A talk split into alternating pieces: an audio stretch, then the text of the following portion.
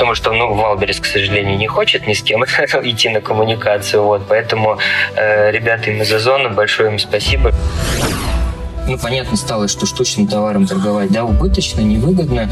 Вот, соответственно, мы там ну, начали формировать комплекты, наборы.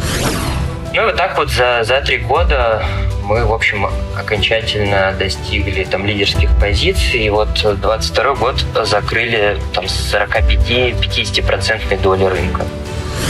То есть, когда нам нужно, а, чтобы наш продукт, наш бренд находился в максимальном количестве онлайн-магазинов. И поэтому мы не смотрели и если как производственная компания мы не сможем выпускать какие-то новые товары, да, то тогда нам нужно будет э, уходить там, в какие-то смежные категории. Четвертый сезон подкастов «Логово продавцов». В новых выпусках еще больше интересных собеседников, еще больше полезного контента, практические рекомендации, компетентные советы и лайфхаки при работе с маркетплейсами. Всем привет! На связи Дэн Ветренников и это подкаст «Логово продавцов». Подкаст комьюнити продавцов маркетплейсов «Селлер Дэн», в котором мы вместе с экспертами, продавцами и представителями маркетплейсов обсуждаем всевозможные аспекты работы с маркетами, истории успеха и факапы. Поехали!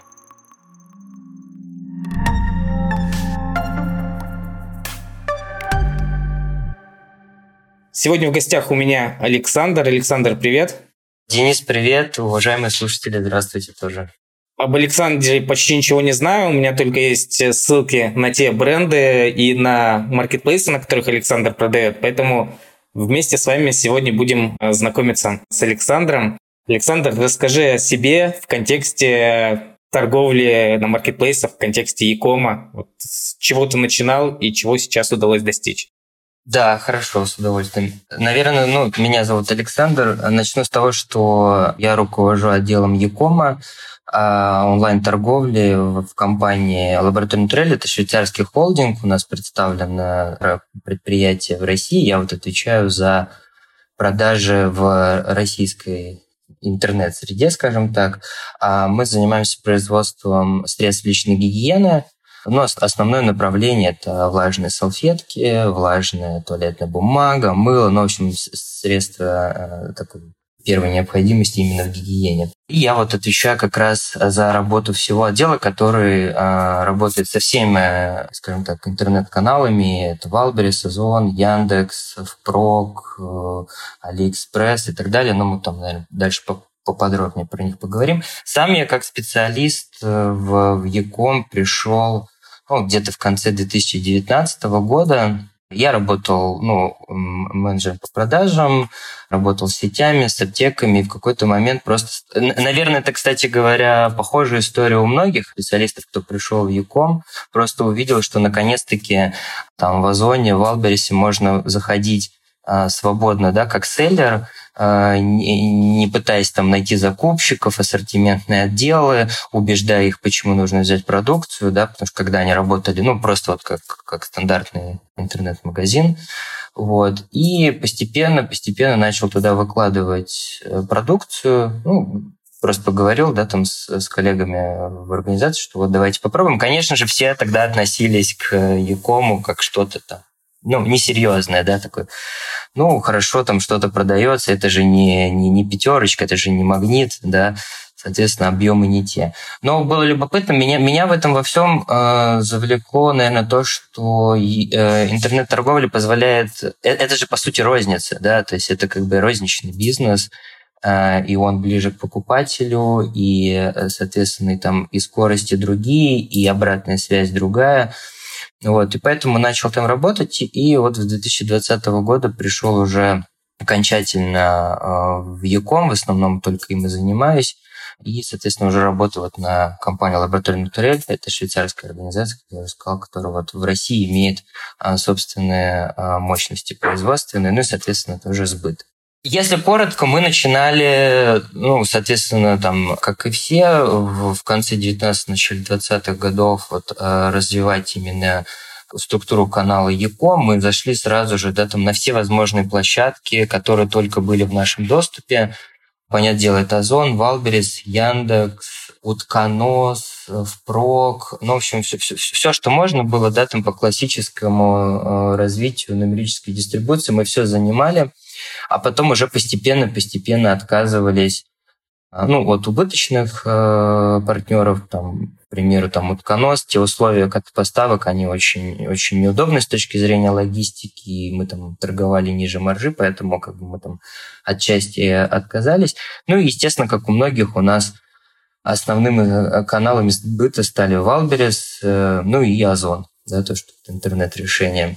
Наверное, тут имеет смысл, наверное, рассказать про то, как мы развивались, да, то есть мы, мы начинали, естественно, там э, с небольшого ассортимента, постепенно, постепенно и расширяя его. И мне кажется, интересно рассказать о том, что, по крайней мере, наш опыт – это мы росли, развивались вместе с сами площадками, и порой мы там, у нас возникали проблемы, когда у площадки еще не написаны регламенты, как с ними работать, как решать проблемы поставок. И вот э, мы, мы на ходу придумывали там, э, решение разных проблем, особенно там со складами, особенно с, э, с упаковкой. Мы одни из первых придумали, э, ну, по крайней мере, в своей категории, да, там я, я буду только говорить за свою категорию. Ну, понятно стало, что штучным товаром торговать, да, убыточно, невыгодно. Вот, соответственно, мы там начали формировать комплекты, наборы, и, соответственно, таким образом, да, там как бы мы логистику, ну, логистика осталась та же, да, затраты на логистику, а, а и средний чек, и выручка увеличилась. И это, в общем, стало такой успешной моделью. Вот мы начали это реализовывать. Параллельно сами маркетплейсы, видимо, к такому не были готовы, и а, у нас возникали проблемы там, с приемкой, а, с тем, как учитывать этот товар. И вот приходилось такое немного вслепую действовать, пытаясь придумывать регламенты для того, чтобы товар принимали. Ну и вот так вот за, за три года мы, в общем, окончательно достигли там лидерских позиций. И вот 22 год закрыли там с 45-50% доли рынка. Здорово. А расскажи именно про свой путь. Вот ты в эту компанию, в которой сейчас работаешь, э, ты пришел сразу руководителем или пришел менеджером? Был там уже отдел сформированный, работающий с Якомом, или ты его создал? Вот как там происходило это все?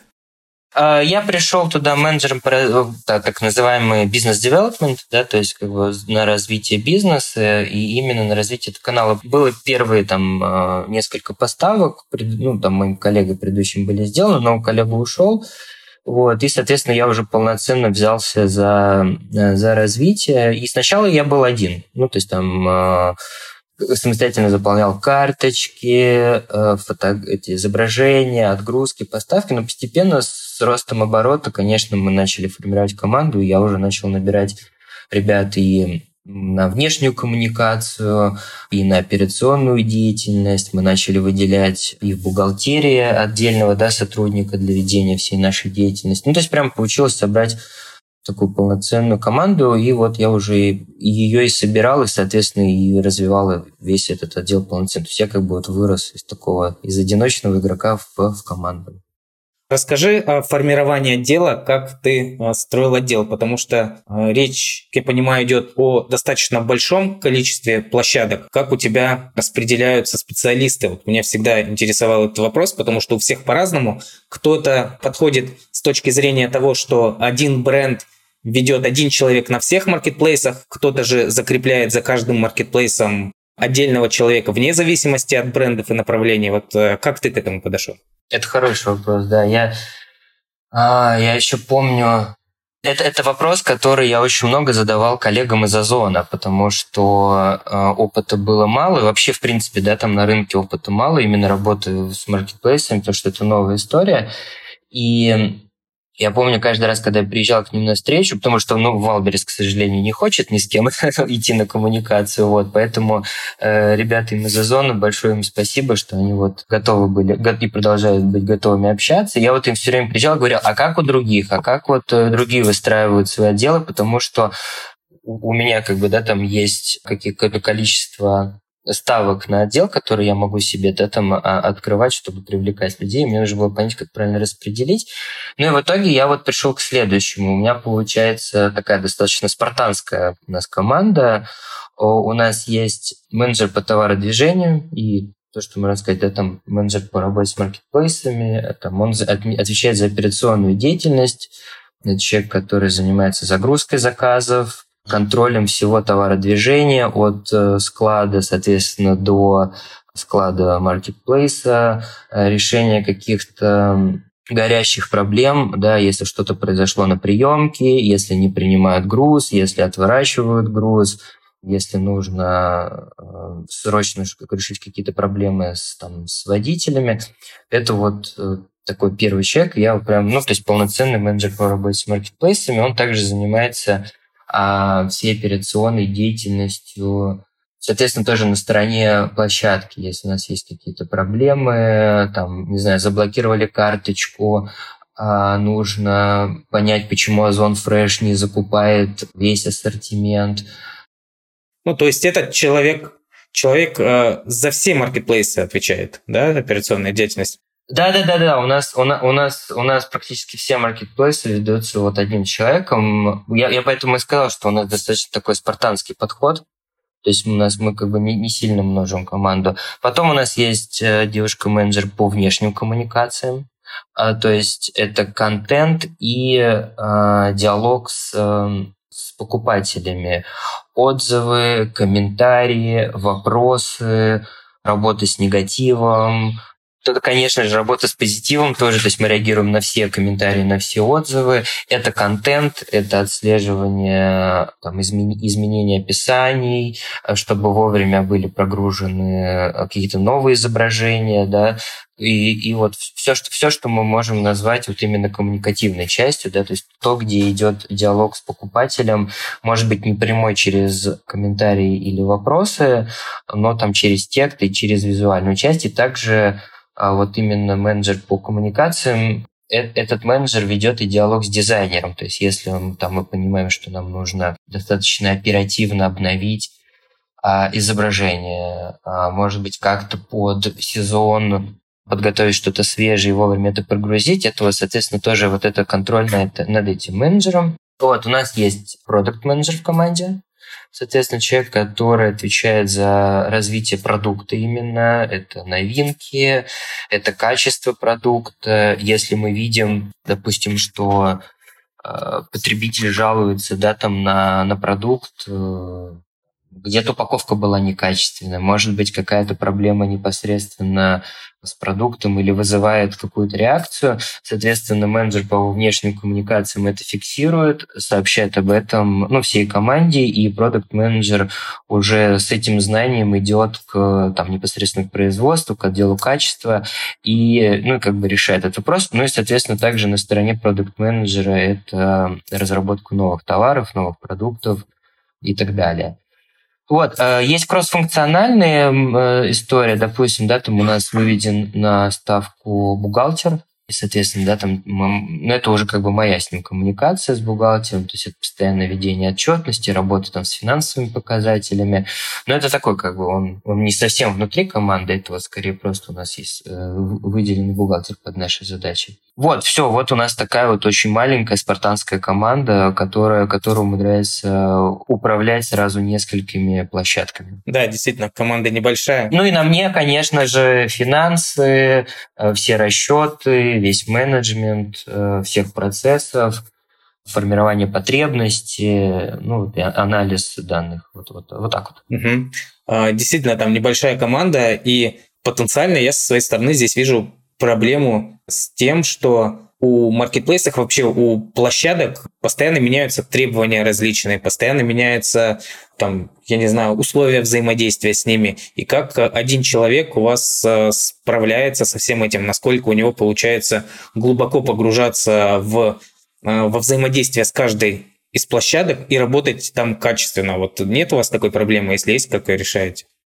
Честно говоря, пока что нам удается вот, э, вот в такой вот постоянной плотной работе и от, отслеживать все изменения, все проблемы, правда, вот тьфу пока у нас ну, ну, все удается. Вот у нас была проблема э, с тем, что э, Wildberries начал пересчитывать, например, э, габариты, и, ну, это как бы, да, там, там и это достаточно широко и в СМИ разошлась эта проблема. Ну и, в общем, и мы тоже с ней столкнулись. Вот. Э, ну вот здесь вот, наверное, мы там вовремя не отследили, не проверили карточки, ну вот именно показатели.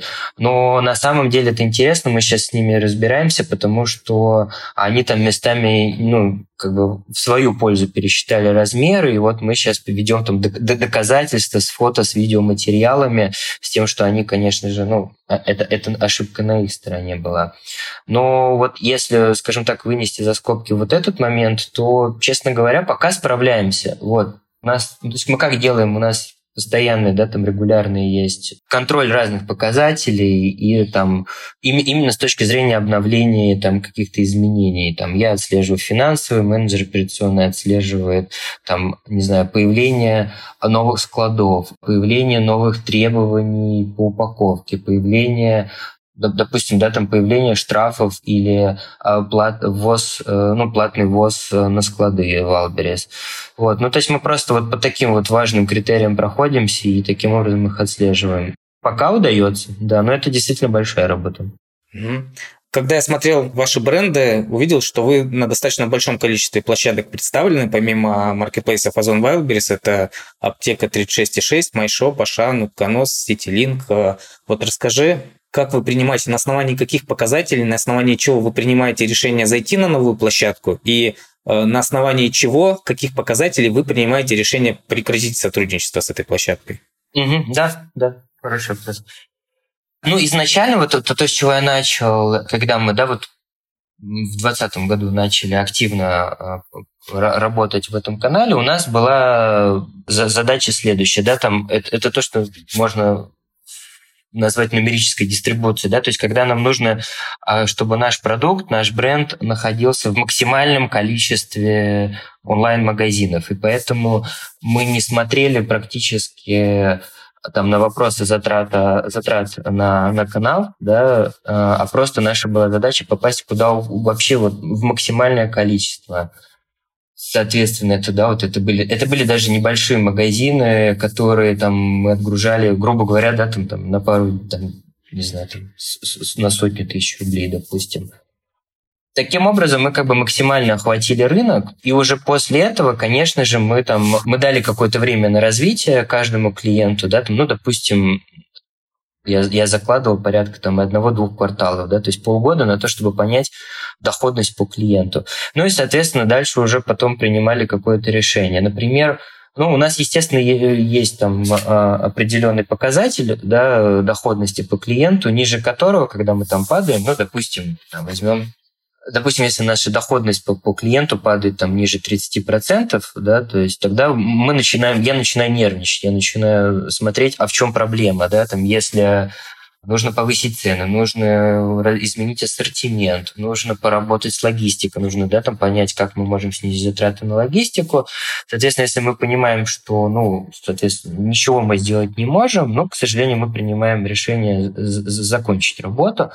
Вот у нас так было с, с клиентом утконос. Там, к сожалению, они не были готовы подписать э, соглашение на то, чтобы там э, возить какое-то минимальное да, количество товара, а у нас все-таки продукт FMCG, у нас нам нужны большие объемы, да, чтобы у, нам, у нас была прибыль, у нас э, э добавочная стоимость э, не так высока, как там, наверное, в более дорогих товарах.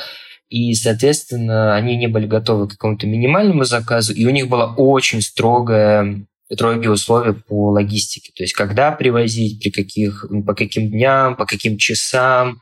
И, ну, мы, к сожалению, никак не могли вот войти именно в этот уровень. И, соответственно, ну, там вот от них, к сожалению, отказались. Похожая история была с перекрестком, это онлайн-магазин впрок. То есть мы сначала к ним зашли, а потом поняли, что ну, торговать невыгодно, и, соответственно, ну, там, попрощались на какое-то время. И сейчас вот возвращаемся к работе с ним, потому что удалось да, там, договориться по, по логистическим условиям, и я понимаю, что, соответственно, мы тогда уже будем работать с ними э, ну, с, с требуемой доходностью. Вот, вот на таких как-то вот баланс такой вот мы выдерживаем, и так и принимается решение. Угу, хорошо. В начале разговора ты сказал о том, что вам удалось э, занять сейчас э, к концу 2022 года порядка 50% э, рынка. Да? Это речь о Wildberries Озоне, об этих площадках или о тех, где вы представлены? Это, да, да, да, это, это, это в первую очередь Wildberries, потому что мы пользуемся ну, я анализирую данные, мы пользуемся, я не знаю, можно называть конкурентов ваших MPStats компаний, мы пользуемся ну и, соответственно, как бы, поскольку Wildberries, как у нас, как и у многих, это там а, наибольший канал сбыта, соответственно, мы как бы на его основе и понимаем примерно весь остальной рынок, но по Озону мы как бы тоже понимаем, кто наши конкуренты и какое мы там занимаем место. И вот согласно вот этим данным, мы видим, что мы сейчас вот на конец года мы, мы забрали а, в итоге 45-50% доли. Ну, 50% это был в пике в ноябре, а, а по итогам года, я думаю, это, конечно, чуть-чуть меньше, это вот порядка там, 45. Собственно говоря, у меня так и началась э, история знакомства э, с Seller Fox. Э, я увидел, я увидел, что ну, у, в телеграм-канале выходит новость там с нашим продуктом и написаны продажи. Я на него смотрю и вижу, что они, ну, они неправильные, они ошибочные. Я тогда написал в поддержку, говорю, слушайте, у вас это я, это вот э, наш продукт, и э, ваши данные, они, ну, чуть-чуть неправильные, вот. Но мне тогда никто не ответил, и я пошел тогда спорить с MPStats, объяснять им, что они парсят данные неправильно, но что у них есть ошибка, и где-то, наверное, там спустя полтора-два месяца наконец-то мне удалось достучаться и объяснить им, что они, они собирают наши данные неправильно. Вот. И вот как раз это, это началось в октябре, и вот так вот я пришел к знакомству, потому что вы единственные, кто первыми вышли на контакт, то есть согласились послушать, согласились понять, э, ну, услышать обратную связь и посмотреть, где действительно происходит парсинг, э, ну, с, с ошибкой. Вот, вот, собственно говоря, так вот мы... Я узнал, какая у нас доля, и познакомился заодно. Да, приятно это слышать. А речь именно о категории влажные салфетки. Да, да, да, да, да. В первую очередь это влажные салфетки, туалетная бумага. Ну, потому что категория гигиены и красота она намного больше, понятное дело. Вот. Э, мы в гигиене, у нас несколько SKU есть топ, именно который входит в топ вообще в целом по гигиене. А, но, конечно же, я говорю про долю рынка именно в категории влажных салфеток. А скажи, какое количество СКУ у вас а, насколько я увидел, вы управляете не таким большим количеством, то есть это не сотни. Э, да, это, это максимум пока что там порядка 50 SKU, но в зависимости от сезонности что-то добавляется, что-то уходит. У нас небольшой ассортимент, потому что мы не торговая компания, мы работаем от производства, и, соответственно, вот как бы что произвели, что выпустили, то и продаем. Но вот это, кстати, интересный вопрос, потому что в 2021 году я как бы поднимал тему перед э, компанией, что мы в какой-то момент упремся в потолок. Мы упремся в потолок, и, соответственно, нам нужно будет заниматься ну, каким-то дальше развитием. И если как производственная компания мы не сможем выпускать какие-то новые товары, да, то тогда нам нужно будет э, уходить там в какие-то смежные категории. И вот это вот сейчас у нас новый вызов, скажем так, это вот в 2023 году будем смотреть, куда мы, как такая большая организация, куда мы можем пойти, какие еще новые товары мы можем э, принять и, в общем, уже, скажем так, переходить такой в разряд именно торговой организации и работы не только от своего производства. Угу. То есть э, есть в планах именно развитие как торговой организации, да, для того, чтобы не ну, это, как это, да, жизнь неизбежно нас к этому подталкивает, потому что э, салфетки такой рынок, где основную долю формирует там одно направление, это детские салфетки. И, соответственно, как бы других вариантов, к сожалению, и не может быть. Вот, поэтому нужно смотреть в новые направления. Твердое мыло, к сожалению, показало себя в онлайн-сегменте не очень хорошо. Видимо, потребитель э, больше предпочитает твердое мыло именно послушать аромат, потрогать вживую, и, соответственно, не так активно его покупает э, в онлайн-сегменте, но не так активно для наших показателей, скажем так, да, то есть я там, подозреваю, что, может быть, другим игрокам как бы и вполне удовлетворяет спрос.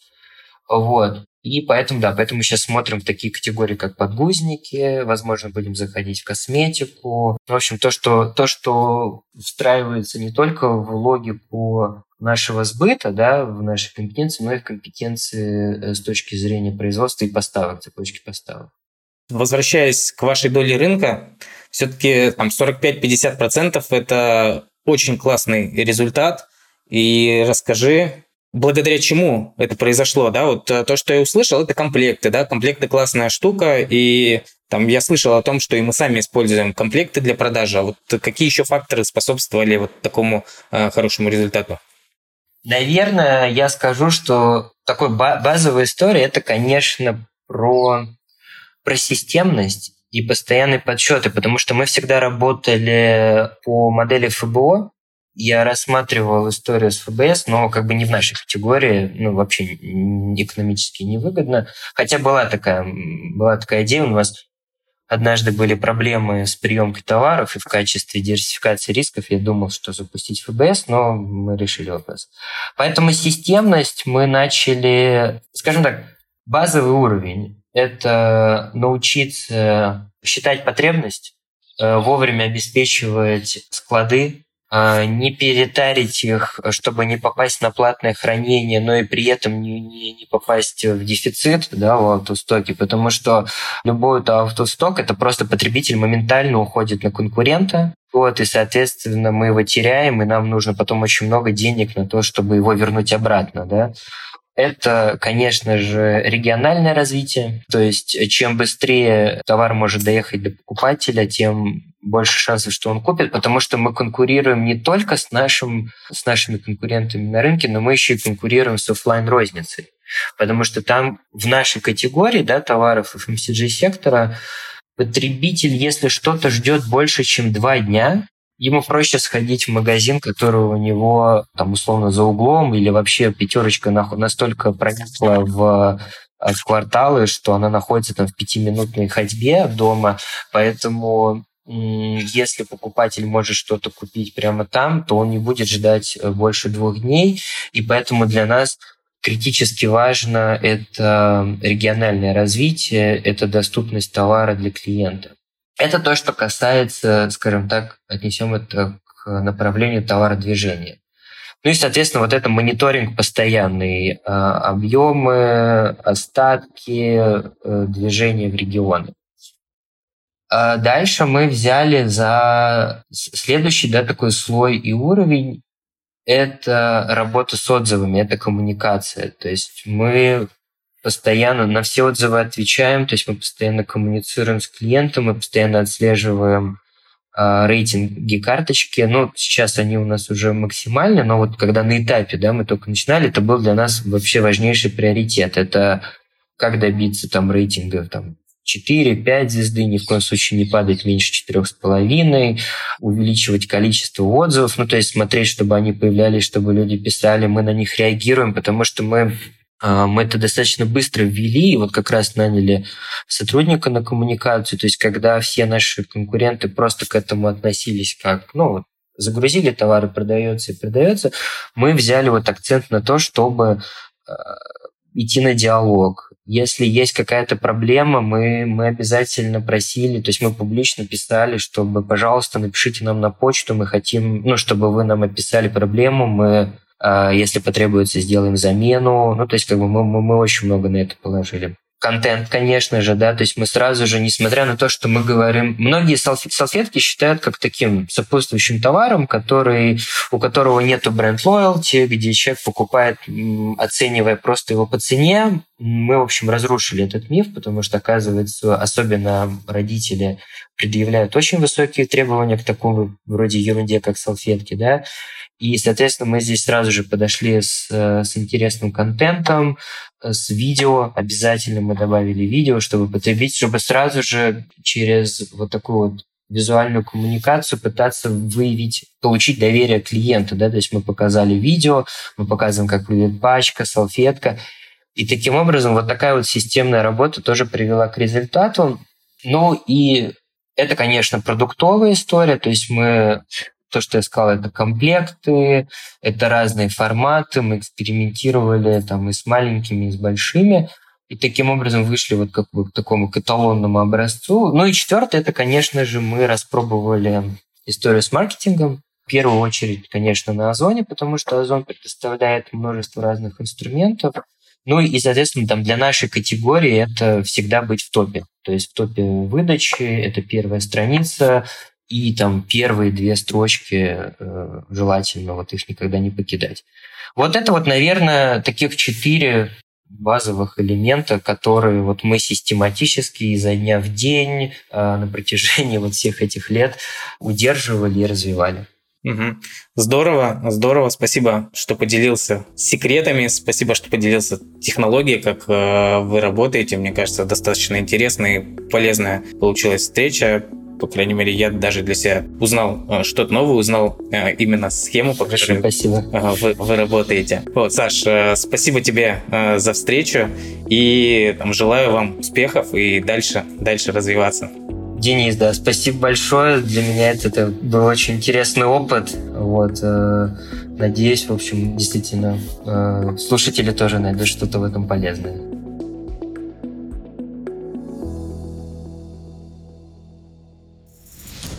Чтобы не пропустить следующий выпуск, подписывайся на подкаст, ставь лайк и заходи на сайт логово продавцов sellerden.ru sellerden.ru